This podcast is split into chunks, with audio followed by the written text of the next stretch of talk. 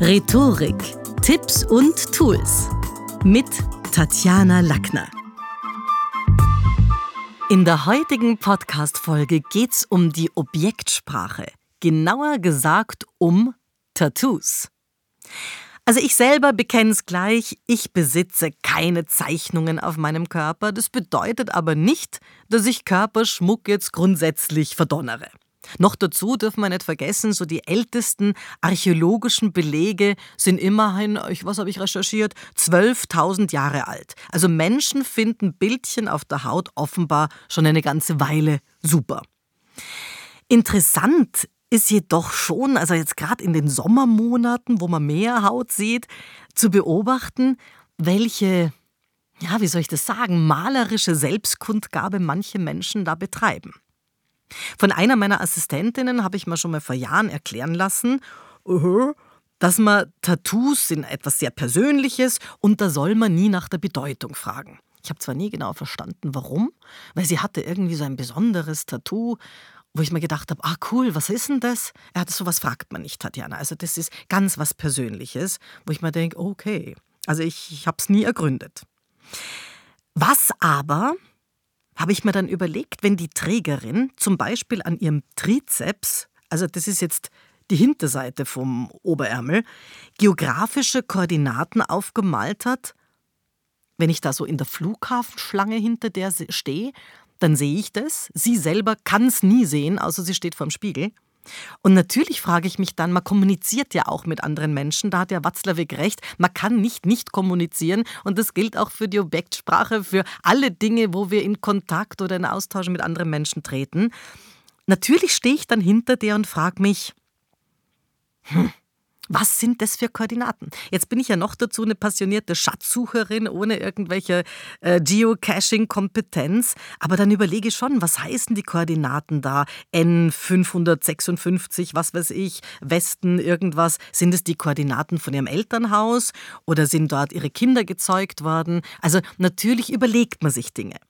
Denn Tattoos, finde ich, kommunizieren Botschaften und treten genauso mit anderen in Kontakt wie Litfaßsäulen, wie Werbeplakate. Das macht ja was. Die laden ja auch zur Interaktion ein. Also ich habe zum Beispiel bei irgendeinem ein Tattoo gesehen, es gibt ja Menschen, die ganze, ganze Fragestellungen auf den Ärmel malen. was hat er geschrieben? Wo ist Goethe geboren? Ist mit SCH. Also das hätte ich jetzt zum Beispiel beantworten können und habe angenommen, dass der Mann mit dem massigen Genick, auf dem die Frage gestanden ist, aus Frankfurt kommt, weil da kam Goethe her. Auch wenn er selber ja versucht hat, uns mit einem Aachen-T-Shirt in die Irre zu führen. Eben wie bei Werbeschildern, so finde ich, regen Tattoos unser Kopfkino an.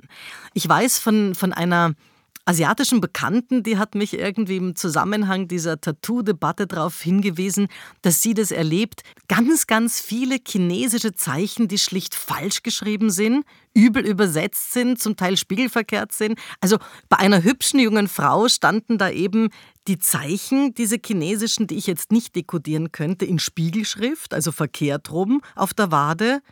Bestimmt kein Beinbruch, aber bestimmt auch keine Absicht beim Nadelmann.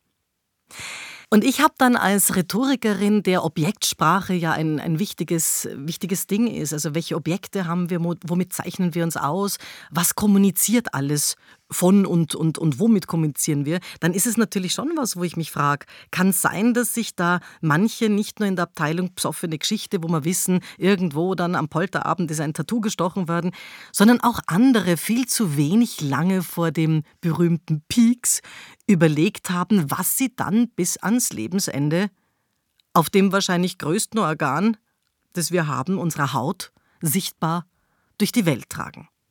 Hasen, Schlümpfe, Marienbilder, Fanmemorabilien, Jesus-Ablichtungen, die sind ja alle noch selber erklärend, finde ich. Da kennt man sich auch aus. Also kein Moslem wird sich einen christlichen Herrgottswinkel stechen lassen. Also das, da ist ja dann noch klar, was derjenige sagen will.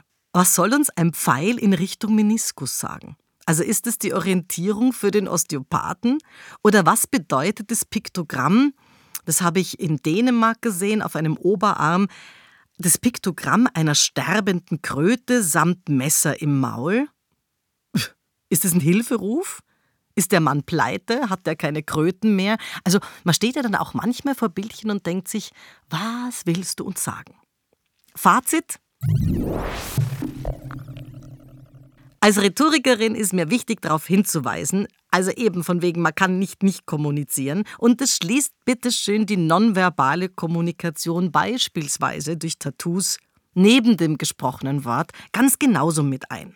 Ich finde, manchmal lohnt sich ein Motiv nicht nur nach dem situativen Jö, schön, geil, gell, sondern auch irgendwie nach dessen Botschaft an die Welt zu überprüfen. Denn bewertet wird im Endeffekt beides. Die künstlerische Arbeit und die Motivaussage. Das war's für heute. Besuchen Sie mich doch in der Schule des Sprechens in Wien. Auf Facebook, LinkedIn, Instagram, YouTube und auf Clubhouse. Oder auf sprechen.com.